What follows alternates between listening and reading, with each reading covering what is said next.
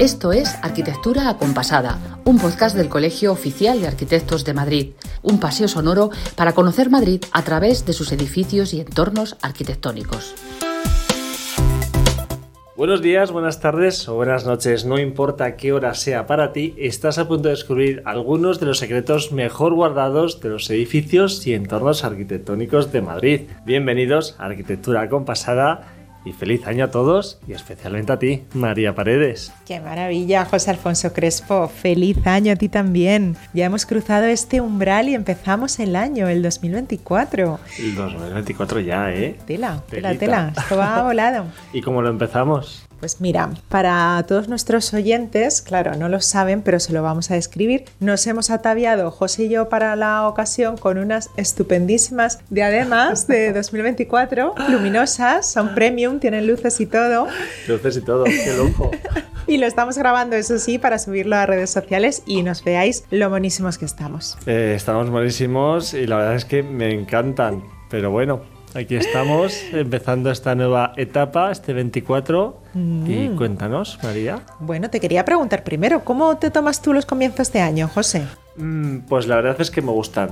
Me gustan? Sí, porque me los tomo como una oportunidad de empezar de nuevo. Ah, mira, ¿tú eres de los que empiezan el año natural en, enero o en septiembre con el curso escolar? Pues mira, como buen Géminis, eh, soy bastante contradictorio, así que yo lo quiero todo. O sea, ah, empiezo el año en enero como algo nuevo para empezar y luego tengo el mes de septiembre que es el nuevo curso. Así que son dos comienzos durante el año. Pues lo disfruto dos veces. No renuncia a nada el niño. No voy a renunciar a nada. Y es que me encanta, cada uno tiene su, cosita, ¿no? Sí. yo soy más, la verdad, de comienzo de año, pero también te digo que yo me paso la vida haciéndome propósitos, que tampoco necesito una fecha como tal. Y este año lo comienzo con un propósito que de hecho ya cumplí el anterior. ¿Sabes cuál? ¿Repites propósito? Pues no lo sé, cuéntanoslo si quieres. Sí, lo cuento, lo cuento. Seguir disfrutando y conociendo más de arquitectura, que esto ya fue mi 2023, lo que lo hizo grande y quiero continuar en 2024. Yo siempre, fíjate que había estudiado, como sabes, y buceado mucho en la literatura, que me encanta y es mi mundo, pero estoy descubriendo en la arquitectura un arte que, engancha también. Y ya creo que, que engancha, aquí lo decimos siempre, y gracias a nuestros arquitectos de cabecera que invitamos cada semana a venir por aquí, pues se hace mucho más accesible. Sí, sin duda, sin duda. Ahí va yo justo además, José, porque no sé si recuerdas que la semana pasada hicimos un especial recordando los buenísimos momentos que hemos vivido dentro de nuestra sección a vista alzada, en la que recorremos los edificios y entornos arquitectónicos de Madrid. ¿Te acuerdas, no? Este año pasado me acuerdo. porque hace nada, siete días. Y hoy lo que nos toca es estrenar el año recordando, en este caso, los buenísimos momentos que también nos han dejado los arquitectos, pero que nos visitan aquí en nuestro estudio donde estamos grabando esto ahora mismo y vienen aquí a darnos a conocer la ingente labor que desarrolla el COAM por la sociedad madrileña. Esas charlas, exposiciones, concursos o jornadas de todo tipo además que se celebran entre los muros de esta institución. Es un ritmo frenético, ¿eh? desde luego, y puede mantenerse gracias a la labor de los trabajadores de esta casa, a los que les mandamos desde aquí un fortísimo abrazo. Sin duda, sin duda. Vaya por aquí este abrazo y este resumen también en forma de agradecimiento por todo lo que nos habéis explicado este año. Dentro, resumen.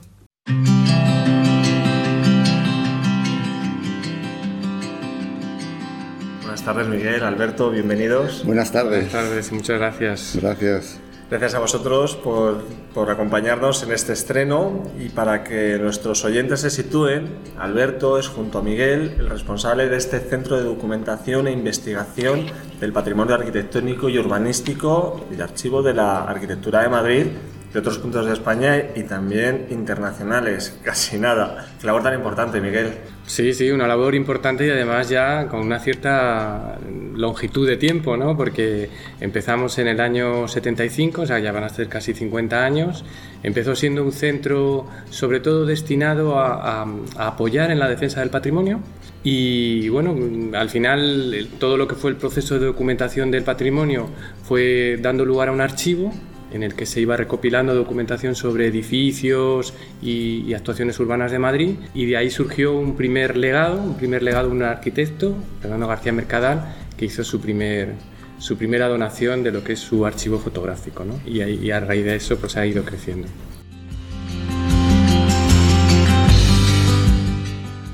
Pues estamos ya en nuestra tercera y última sección, que esta semana dedicamos a una campaña que realizamos desde el Colegio de Arquitectos y que lleva por título Arquitecto de la Casa. ¿Sabes con qué lo identifico yo, María, esta figura? Pues no, pero cuéntame. Pues mira, el arquitecto de la casa que lanza el COAM es algo así como el médico de familia lo habéis contado muy bien con esa analogía del médico de familia. Es un poquito, esa es quizá lo que más se aproxime, la idea que mejor puede definir a, nuestra, a esta faceta de nuestra profesión, que como bien dices es poco conocida, pero muy importante, que es la del arquitecto que cuida, que conserva, que mantiene y que tiene al día el, el edificio. Un poquito como ese médico al que no vamos cuando, no solo cuando nos duele algo, sino que, nos, que vamos para que nos chequee ante cualquier, el, el más mínimo indicio de encontrarnos mal, acudimos a él.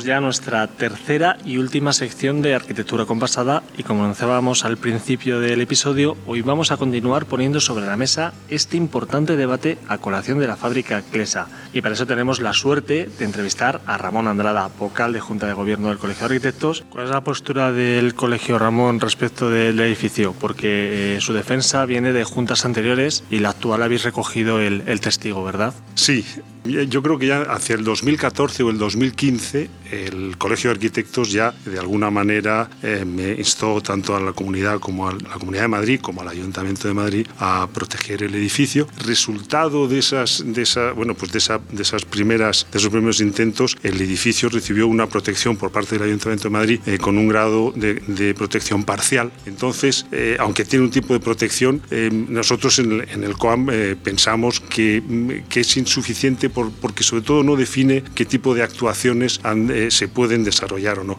Y por eso en el colegio hemos seguido insistiendo, hemos insistido y seguimos insistiendo en que el edificio CLESA necesita la protección BIC, que es la máxima protección que se puede dar a un edificio.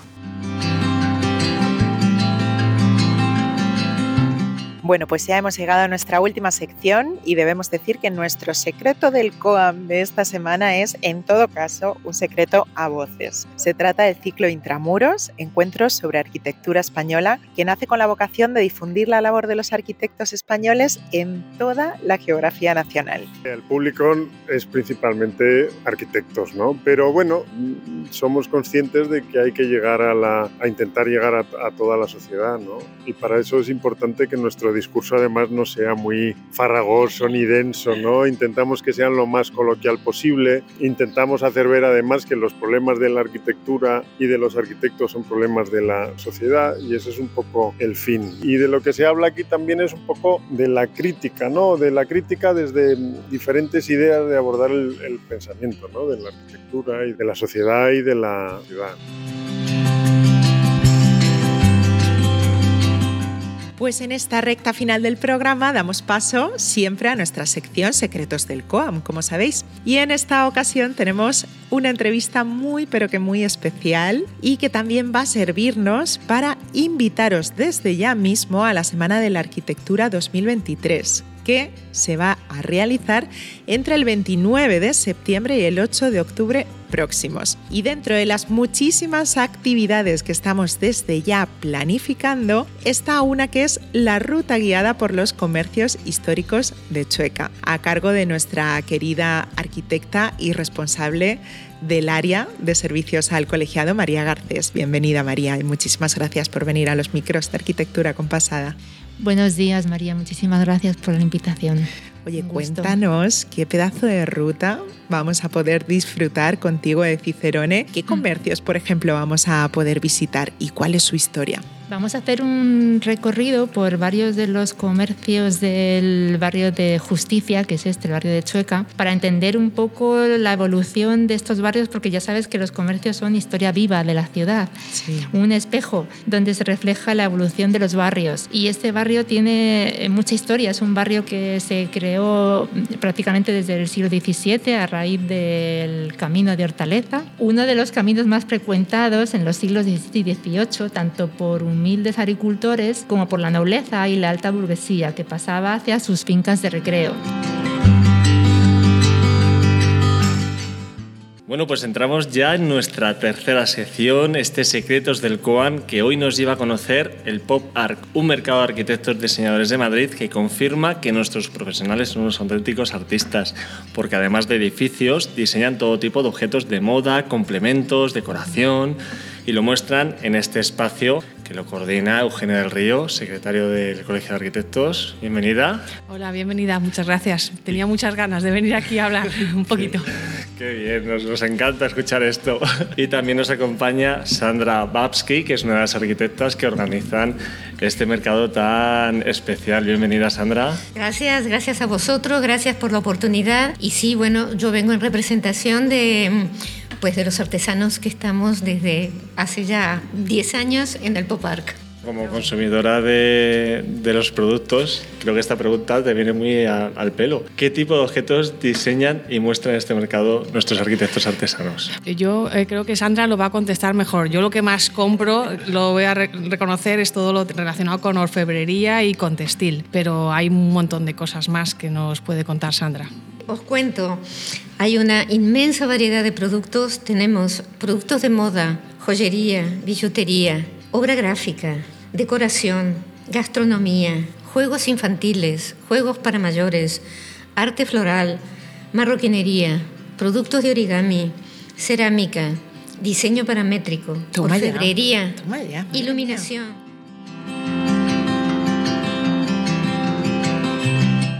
Pues ya estamos aquí en Secretos del COAN y como avanzábamos al comienzo del programa, hoy vamos a hablaros de una jornada muy especial que va a celebrarse el próximo 28 de septiembre en la madrileña Plaza de Colón y en la que el Colegio de Arquitectos va a participar con la colaboración de Paula Manzano y Andrea Sabogo, arquitectas, a quienes recibimos ya en estos micrófonos de Arquitectura Compasada. Bienvenidas, Paula, Andrea. Hola, ¿qué tal, José? Hola, buenos días. Buenos días, José, ¿cómo estás? Muy bien. Bueno, eh, contadnos en primer lugar a quiénes va dirigida esta jornada del Día de las Profesiones y qué es lo que nos vamos a encontrar allí. Pues bueno, esta jornada va dirigida sobre todo a estudiantes de último curso de colegios e institutos para todas las dudas que tengan sobre su futuro se las intentemos resolver entre todos los participantes y todas las profesiones que van a esta jornada y podamos ayudarles un poquito.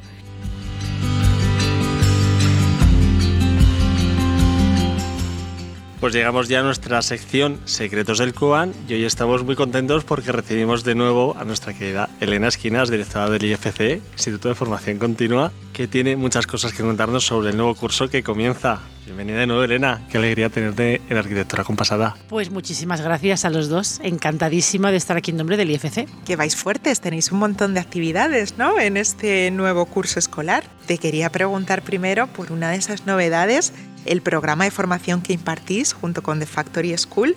Cuéntanos en qué consiste y a quién está dirigido. Pues mira, justo eh, lo acabamos de presentar con un índice de inscripción, la verdad, de interés eh, muy alto, porque teníamos a más de 100 personas. La asistencia ha sido muy alta. Bueno, es respuesta un poco a la actitud de escucha que tenemos en el departamento, como no podía ser de otra manera. Primero y en primera instancia a nuestros colegiados, a los colegiados del COAM y a la profesión en general, donde eh, a mitad de año siempre hacemos, estamos muy pendientes de la parte de calidad, pero hacemos una escucha especial pues para saber cuáles son los temas de relevancia que les gustaría eh, tener reflejados en el siguiente plan de formación, que en este caso acabamos de comenzar ahora en septiembre para el curso 23-24. Pues efectivamente, aquí estamos ya encarando la recta final de nuestro podcast, en este caso muy felices de recibir en nuestros micrófonos a la persona con la que inauguramos esta sección en el primer episodio allá por el mes de marzo. Alberto San, responsable del Centro de Documentación de la Arquitectura del Colegio de Arquitectos. Bienvenido de nuevo. Eh, muchas gracias. Eh, sobre todo, gracias por volverme a invitar. Por volverme a invitar, que estoy encantado. Muchísimas gracias a ti, Alberto. Nos hace mucha ilusión precisamente por eso, porque contigo estrenamos esta sección y en esta ocasión te llamamos para hablar sobre la segunda jornada de investigación sobre los fondos del Centro de Documentación de la Arquitectura. ¿En qué va a consistir esta jornada, Alberto? Cuéntanos. Sí. Ya, nosotros llevamos tres años dando unas estancias de investigación que son unas becas para arquitectos que están haciendo el doctorado y que están interesados en trabajar en el servicio histórico, en investigar en el servicio eh, histórico. Y entonces, pues ya, ya os digo, el primer año pues tuvimos dos personas estupendas, a Berta Gámez y a Mónica eh, Muñoz, y el año pasado tuvimos otra arquitecta muy, muy interesante, eh, María Jesús Sacristán, y entonces lo que vamos a hacer es darles la oportunidad de que nos cuenten en directo lo que han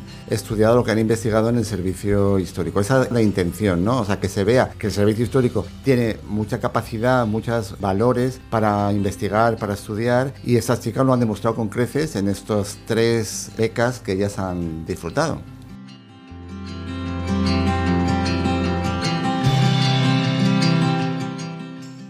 Ahí estaban todos nuestros arquitectos y trabajadores de este colegio de arquitectos dándolo todo como siempre y acudiendo a nuestra llamada. Que mira que somos pesados, eh, José. Estamos siempre pidiéndoles favores. Esto es lo que no les hemos contado nunca a nuestros oyentes, que cada semana les damos la turra a todos los trabajadores del COAM para que vengan a contarnos lo que hacen en su día a día y que nos lo cuenten aquí en estos micrófonos. Pero tenemos que decir la verdad, en honor a la verdad, que la respuesta de forma unánime ha sido siempre maravillosa, así que una vez más, gracias por ello de corazón. Gracias por tener nuestra llamada y sobre todo por ser tan sensibles a eso de que lo que no se cuenta no existe. Eso es. O sea que aquí ganamos todos, ganamos visibilidad y ganamos reconocimiento a esa maravillosa labor que hacen y que si no se cuenta, pues no se pone en valor ni de manifiesto. O sea que gracias por venir. Y bueno, ahora solo se me ocurre una cosa para rematar este podcast especial de comienzo de año. Así que... Bueno, pues cuéntame, porque si se te ocurre a ti, bueno ha de ser. Pues que entre por aquí ya nuestra querida Alicia Bajo, la gran Alicia Bajo, y nos ponga al día de los mejores planes que podemos hacer para descorchar este 2024. Así que te dejamos abierto el micro, Alice, y a vosotros os decimos hasta pronto, pero volvemos la semana que viene con más contenido y un nuevo paseo sonoro. ¿Dónde iremos esta vez? ¿Cuáles serán nuestros primeros pasos del 24 y hacia qué edificio o entorno arquitectónico se encaminarán? Os lo contamos en siete días. Un abrazo, enorme. Pues aquí descorchando el año que estoy, efectivamente. Y la mejor fórmula que he encontrado para hacerlo es desvelando nuevos planazos. Así que tomad nota que se vienen ya. Para aquellos que quieran descubrir el pasado y el presente del Palacio de Fomento, sede del Ministerio de Pesca, Agricultura y Alimentación, atentos porque se organizan visitas guiadas gratuitas los sábados y domingos a las 12 del mediodía, excluyendo eso sí el 6 de enero. El edificio que alberga este ministerio data del siglo XIX y su autor es uno de nuestros mejores arquitectos de todos los tiempos, Ricardo Velázquez Bosco. En estas visitas guiadas podemos descubrir toda la historia que alberga el mítico palacio, uno de los rostros arquitectónicos más famosos del centro de Madrid, como por ejemplo que el proyecto inicial consistía en la construcción de una escuela de artes y facultad de ciencias. ¿A que no lo imaginabais? Seguimos. Sin irnos muy lejos del Palacio de Fomento, nuestra querida Serrería Belga que visitamos en el episodio número 26 de Arquitectura Compasada. Acoge hasta el 31 de marzo del presente año una exposición que reúne los trabajos de grandes nombres de la fotografía nacional e internacional como Ukelele, Cristina García Rodero, Saramón o Martín Parr. La muestra tiene por nombre Experimento Imagina, porque explora desde un punto de vista nuevo el proyecto Imagina, que fue el programa fotográfico más ambicioso realizado hasta los años 90 en España. Son en total 49 imágenes de 16 fotógrafos con un sello en común. Tener una mirada muy adelantada y en ocasiones perturbadora para su tiempo, la entrada para esta muestra es gratuita hasta completar el aforo y podéis verla de martes a viernes entre las 11 y las 8 de la tarde, los sábados de 12 a 8 y los domingos entre las 12 y las 6 de la tarde. Y recordad que el 6 de enero también permanecerá cerrada. Nos acercamos hasta el Museo Nacional de Artes Decorativas para ver la exposición Albies, las artistas y el diseño en la vanguardia española una muestra multidisciplinar que quiere poner en valor la obra de artistas en el ámbito de las artes plásticas y decorativas del primer tercio del siglo XX.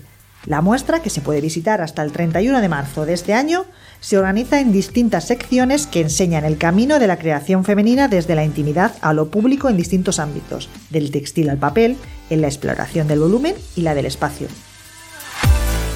Por último, todo un abanico de diferentes miradas es lo que se condensa en el libro Diseño en Red, proyecto educativo para un futuro sostenible, que se va a presentar en el auditorio del COAM el próximo 11 de enero a las 7 de la tarde.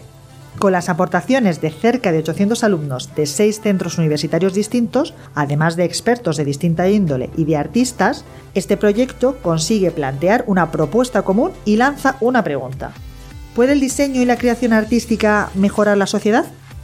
¿Puede conseguir esta sinergia un mundo más sostenible?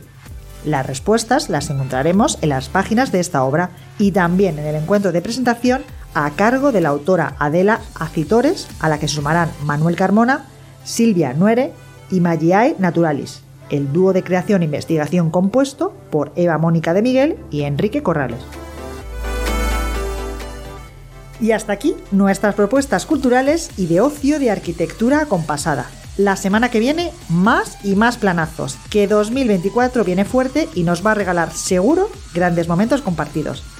Hasta la semana que viene.